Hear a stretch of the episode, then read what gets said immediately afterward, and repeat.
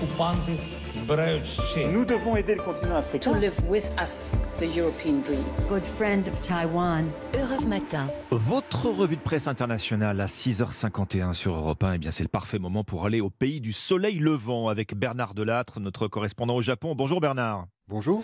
À la une de la presse japonaise aujourd'hui. Les Jeux Olympiques de Tokyo l'an dernier, car une demi-douzaine de chefs d'entreprise japonaises sont désormais sous les verrous, accusés d'avoir versé des centaines de millions de yens de pots de vin à un membre du comité organisateur de ces Jeux, qui ensuite a fait en sorte que leur société soit désignée comme sponsor de l'événement. Toute la presse est sous le choc. Pour le quotidien financier Nikkei, les JO de Tokyo resteront dans l'histoire olympique comme les Jeux de la corruption. Le journal nationaliste Sankei somme ceux qui ont sali à jamais l'image de ces Jeux de s'excuser publiquement auprès des milliers d'athlètes qui il y a un an, ont tout donné. Les quotidiens de gauche Asahi et Mainichi fustigent la dérive mercantile du business olympique. Selon eux, c'est cela le terreau de tous ces circuits d'argent sale. Et ils jugent que dans ces conditions, le Japon n'a d'autre choix que de suspendre sa candidature à l'organisation des Jeux d'hiver de 2030. Nous partons maintenant en Algérie avec vous, Nour Chahine. Les gros titres des journaux chez vous ce matin. Eh bien, en Algérie, la presse revient sur l'hécatombe qui se poursuit sur les routes. C'est d'ailleurs le titre de TSA. Le site d'information indique que ces dernières 72 heures ont été particulièrement meurtrières.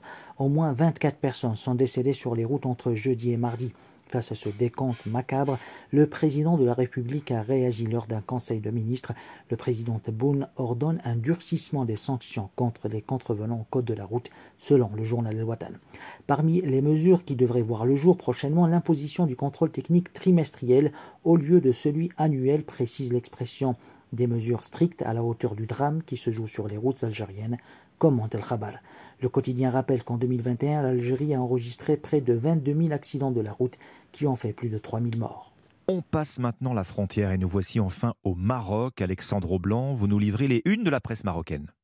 Ce qui fait la une ici, c'est une affaire hein, dont se serait bien passé Rabat et Tel Aviv alors que les deux capitales ont renoué euh, officiellement leurs relations en 2020. Elle concerne le chef du bureau de liaison de l'État hébreu au Maroc qui fait office d'ambassadeur. Le journal L'Opinion explique que les autorités israéliennes le soupçonnent de harcèlement sexuel sur des femmes locales de dissimulation de cadeaux et de népotisme. Des accusations euh, toutes rejetées par l'intéressé, un média en ligne proche du palais, le 360 parle à ce propos d'un véritable scandale, tandis que Maroc Hebdo se félicite que le diplomate ne soit plus en fonction. Il a depuis été rappelé à Tel Aviv. Pas encore de réaction officielle au Maroc, mais les critiques fusent sur les réseaux sociaux, souligne le magazine tel quel.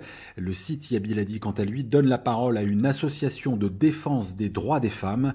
Troublée par le silence des autorités marocaines, elle exhorte Rabat à ouvrir urgemment une enquête. Merci Alexandre Blanc, merci à tous nos correspondants. 6h54, très bon début de journée à toutes et à tous.